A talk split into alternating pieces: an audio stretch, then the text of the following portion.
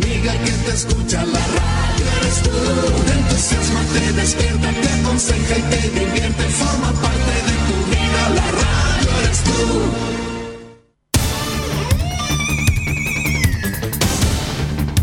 Desde nuestro centro de noticias transmite la red informativa independiente del norte del país. Aquí comienza.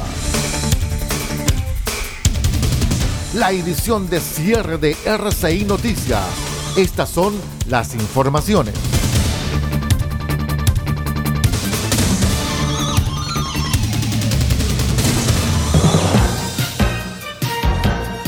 ¿Cómo están estimados amigos? Buenas noches. Damos la bienvenida a todos nuestros queridos amigos en esta emisión de cierre de RCI Noticias. Vamos de inmediato con las informaciones. Soy Aldo Pardo.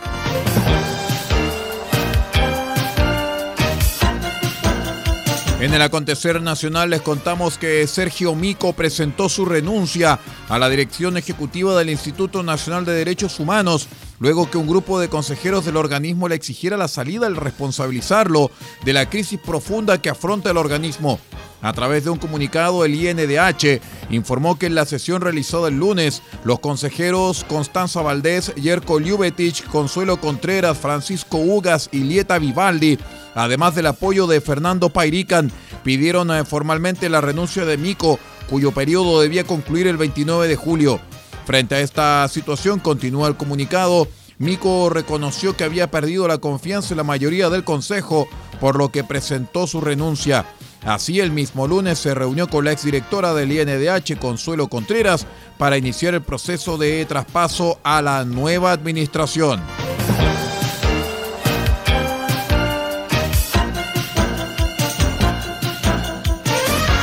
La ministra de Salud María Begoña Yarza destacó la efectividad que ha tenido la cuarta dosis contra el COVID-19 por lo que descartó que en el corto plazo realice un llamado a una quinta. No tendría sentido, afirmó en Radio Cooperativa. En entrevista con el medio de comunicación nacional, Yarza afirmó que tienen la convicción en cuanto al Consejo Asesor que la cuarta dosis ha sido muy efectiva, lo que también se ve demostrado, según detalló, en los resultados de estudios que se han realizado sobre la materia. La secretaria de Estado ha señalado que cuando uno mira los datos de personas que hemos seguido durante todo el periodo de la pandemia con las vacunas y con todas las combinaciones que hemos hecho en Chile, lo que nos muestra es que la segunda dosis de refuerzo o cuarta vacuna tiene una muy buena respuesta, no solamente inmunológica, sino que también una respuesta muy buena en la práctica de efectividad.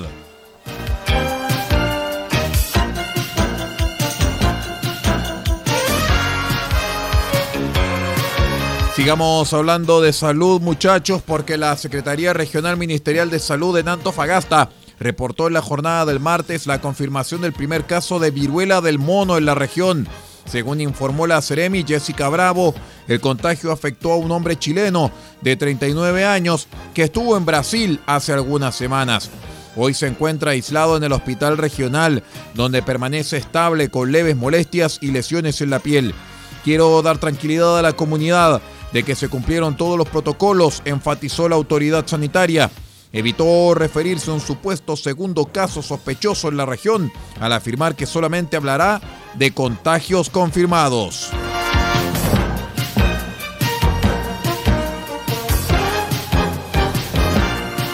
La familia de la niña de 10 años que murió presuntamente intoxicada por cianuro en Recoleta presentó ante carabineros una denuncia contra el Sapus Zapadores de esa comuna por negligencia médica.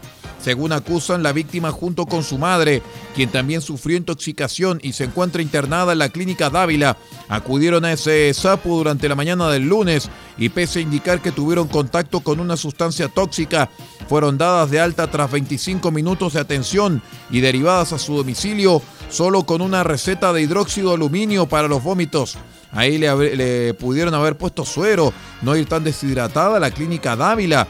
En la clínica los mismos doctores nos pidieron pongan la denuncia porque Damaris, en, niña, en nombre de la niña fallecida, llegó mal.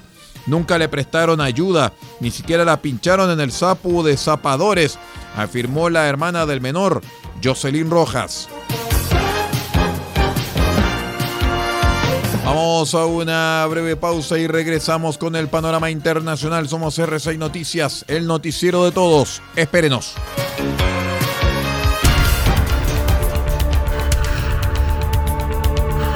Estamos presentando RCI Noticias. Estamos contando a esta hora las informaciones que son noticia. Siga junto a nosotros. Albayay Abogados, estudio jurídico, asesoría legal integral en las más diversas áreas del derecho. Contamos con un equipo multidisciplinario para resolver cada uno de los desafíos planteados en las diversas materias del quehacer jurídico.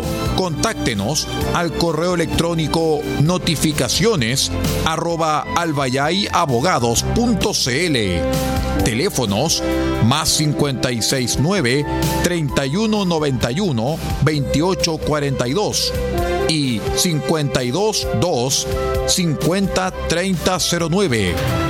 Cuente con nosotros. Albayay Abogados, Estudio Jurídico.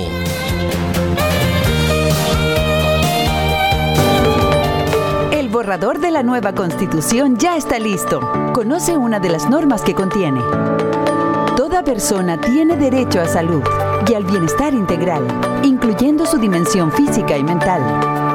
Para ello, el Estado creará un sistema nacional de salud, de carácter universal, público e integrado, haciéndose cargo de una demanda social fundamental. Este 4 de septiembre, votemos informadas. Atacama Constituyente es un programa de educación cívica del gobierno regional, ejecutado por la Asociación Regional de Municipios de Atacama.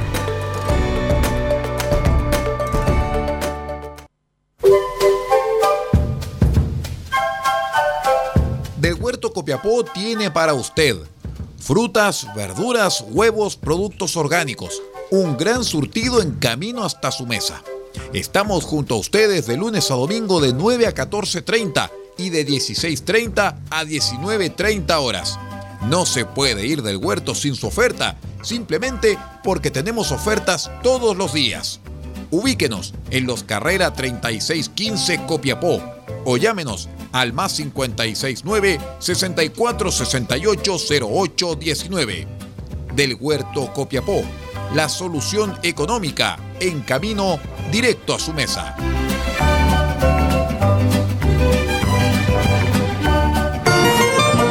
Farmacia Punta Negra los espera en los carreras 5926 con el más amplio surtido en medicamentos para cuidar la salud de todos los copiapinos. Atendemos todos los días de la semana, incluyendo domingos y festivos. Y si no encontramos lo que busca, lo pedimos y en 24 horas lo traemos para usted. Farmacia Punta Negra es atendido por su propio dueño en su única dirección, Los Carreras 5926 y su teléfono es el 52 2 36 99 00.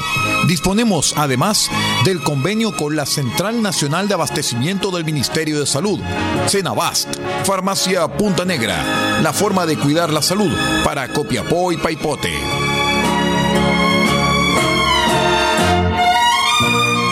El siguiente es un aviso de interés público. De acuerdo al artículo 34 de la Ley 18.700, Orgánica Constitucional sobre Votaciones Populares y Escrutinios.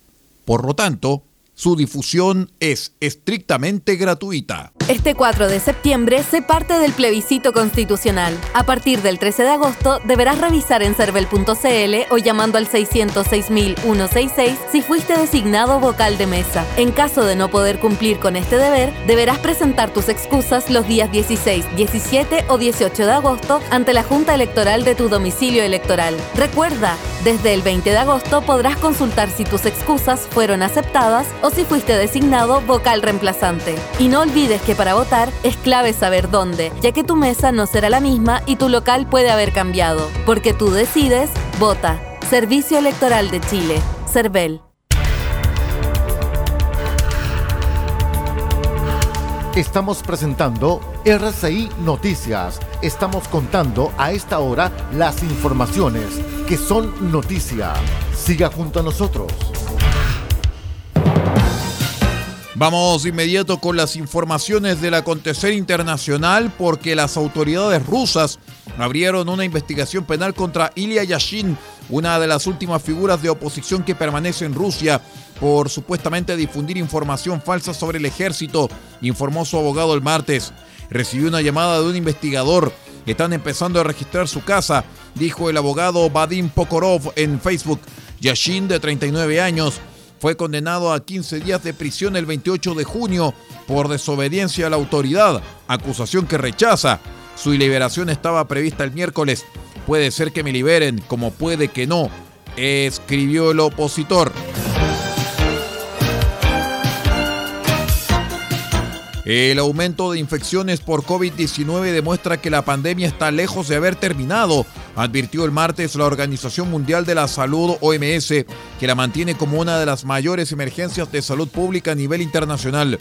Nuevas oleadas del virus demuestran una vez más que el COVID-19 está lejos de terminar declaró el martes en Ginebra el director de la OMS, Tedros Adhanom Ghebreyesus. El número de casos notificados a la Agencia de las Naciones Unidas aumentó un 30% en las últimas dos semanas debido a las subvariantes de Omicron y el levantamiento de las medidas sanitarias.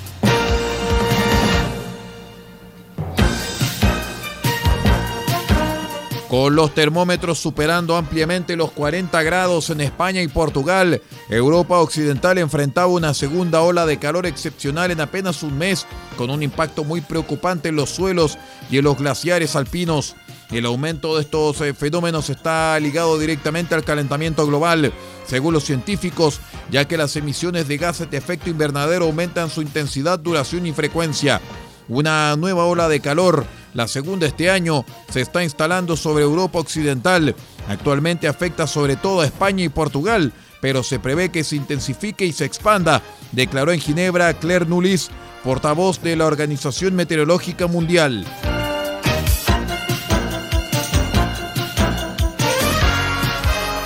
Una nueva era en la astronomía llega después de la publicación de la segunda oleada de imágenes captadas con el telescopio espacial James Webb. Cada imagen es un nuevo descubrimiento, dijo el administrador de la NASA, Bill Nelson. Cada una dará a la humanidad una visión del universo que nunca antes habíamos visto. El lunes, el telescopio reveló la imagen del universo primitivo más clara hasta la fecha, que se remonta a 13 mil millones de años. Una nueva foto publicada el martes mostró el vapor de agua en la atmósfera de un lejano planeta gaseoso. La, espectroscopia, un análisis de la luz que revela información detallada, sirvió para estudiar el planeta WASP 96b, descubierto en 2014, el cual está solamente a 1150 años luz de la Tierra. Con esta información de carácter internacional vamos poniendo punto final a la presente edición de RCI Noticias, el noticiero de todos. Me despido en nombre de Paula Ortiz Pardo en la dirección general de la red RCI Noticias y quien les habla Aldo Pardo en la conducción de este informativo. Muchísimas gracias por estar con nosotros y que tenga una muy buena noche.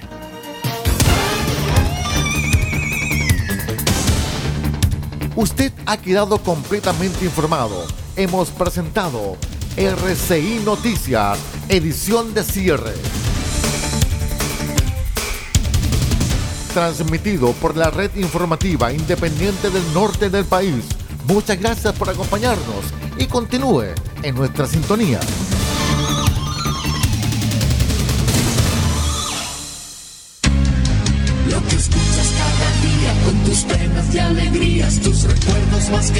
La radio eres tú.